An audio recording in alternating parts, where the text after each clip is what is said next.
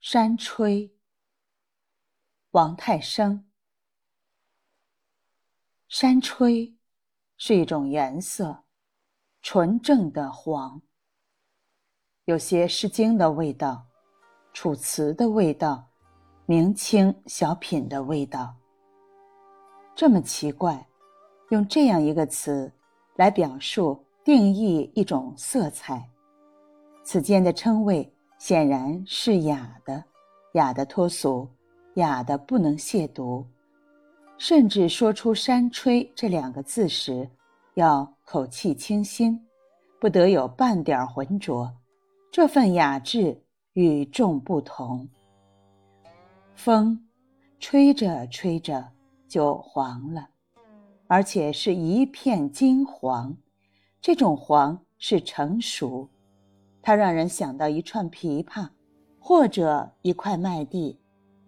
曾想，我若有一只清代山吹色云龙纹盘，平日里便会挑一些颜色可与它搭配之物，比如在盘中摆放清新欲滴、娇嫩无比、色泽鲜红的草莓或樱桃，黄与红的搭配是绝配，让人看一眼。就赏心悦目，心情也会不知不觉跟着快慰许多。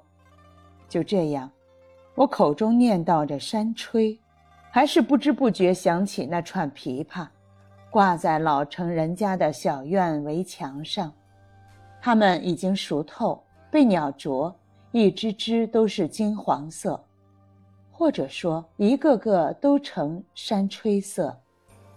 风一吹。更黄了，我又想到那块麦地，北方山梁上的某块麦地，麦子成熟，天地静寂，一片金黄。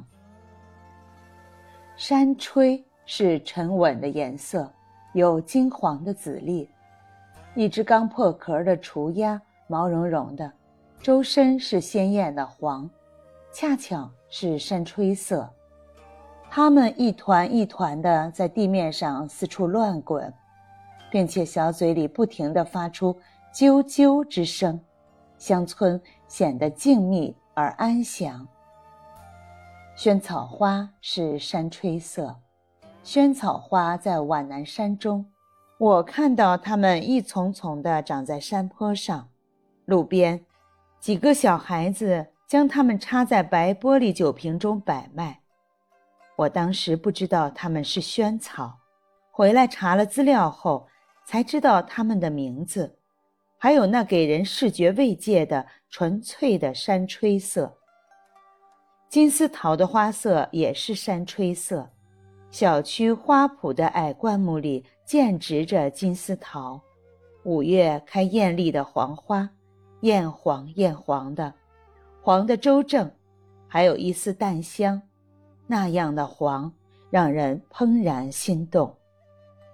记得那年深秋，在徽州古村看漫山秋色，站在石阶上，看山坡下，一棵粗大的银杏树，如蝶的黄金树叶纷纷飘落，那些铺天盖地、随风飘落的叶子，就落在树下白墙黛瓦马头墙的老房子上。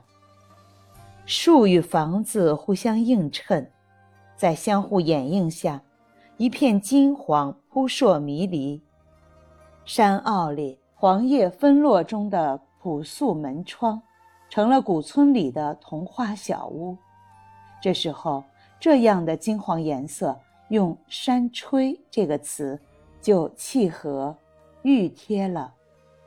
山吹色有着与生俱来的。让人不忍触摸的纯美色泽，和一种雅的情调，它表达一份金黄，也表达着对凡间植物的一份挚爱。风吹过山岗，吹过南坡，就舒朗了，天地舒朗，草木舒朗，心情舒朗。这种舒朗的背后，是一片华贵。温朗、好看的山吹色。